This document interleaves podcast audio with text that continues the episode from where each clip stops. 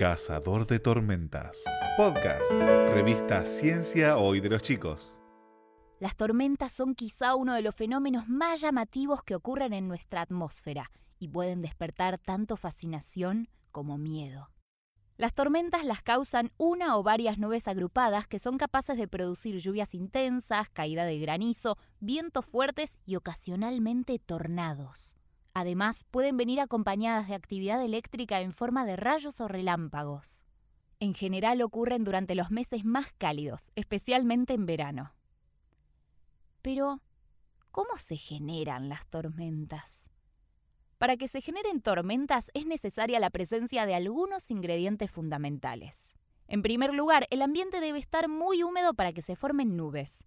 Además, se requiere el movimiento de aire hacia arriba, por último, es necesario que el ambiente permita que esos movimientos de ascenso se mantengan por un tiempo. A esto los científicos lo llaman ambiente inestable. ¿Y cómo funcionan? Las tormentas abarcan muchos cientos de metros hacia arriba en la atmósfera y mueven el aire en todas las direcciones. Estos movimientos reparten el calor y la humedad que abundan cerca de la Tierra hacia niveles más altos donde es menor. Esto es sobre todo importante en regiones tropicales donde las tormentas ocupan mucho espacio y se generan constantemente durante todo el año. En nuestra vida cotidiana podemos notar que en días de calor muy agobiantes y húmedos, una tormenta puede refrescar el ambiente. Esto no solo se debe a la caída de lluvia, sino también a este recambio de aire que producen. Mm, ¿Todas las tormentas son iguales? Existen distintos tipos de tormentas que dependen de las condiciones de los vientos, la temperatura y humedad ambiental de la región en donde se forman. A veces se producen de manera aislada, tienen poca extensión y duran menos de una hora. Se las suele llamar tormentas ordinarias o unicelulares. Otras consisten en un gran conjunto de nubes que se mueven en bloque y se llaman multicelulares. También existen tormentas llamadas supercelulares que son en su mayoría muy potentes y violentas.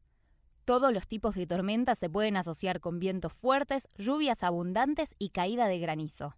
Además, las tormentas supercelulares pueden estar asociadas a tornados.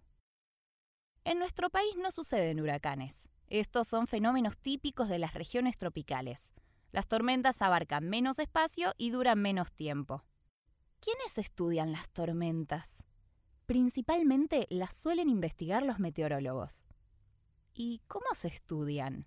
Hay diferentes maneras. Algunos utilizan computadoras con programas especiales para recrear lo que sucede. Otros eligen salir a buscarlas y se valen de instrumentos para medirlas y entenderlas mejor. Entre estos son muy famosos los cazadores de tormentas, que las persiguen con sus vehículos para observarlas y medirlas este tipo de experiencias se hicieron muy populares en algunos países, llegando a aparecer incluso en algunos programas de televisión. Un proyecto bastante reciente de cacería de tormentas fue el que se llamó Relámpago, que realizaron científicos argentinos en el año 2018. De ese estudio surgieron muchos datos interesantes para entender las tormentas que ocurren en el país. Ahora que sabes cómo son y cómo se forman, ¿te gustaría ser un cazador de tormentas? Sobre un texto de Marisol Osman y Leandro Díaz. Ambos son investigadores del CONICET y docentes en la UBA. Marisol desarrolla pronósticos climáticos y Leandro estudia los cambios del clima en Sudamérica. Voces: Azul Birenbaum, locutora nacional y actriz de doblaje, y Jonathan Carretero, locutor nacional.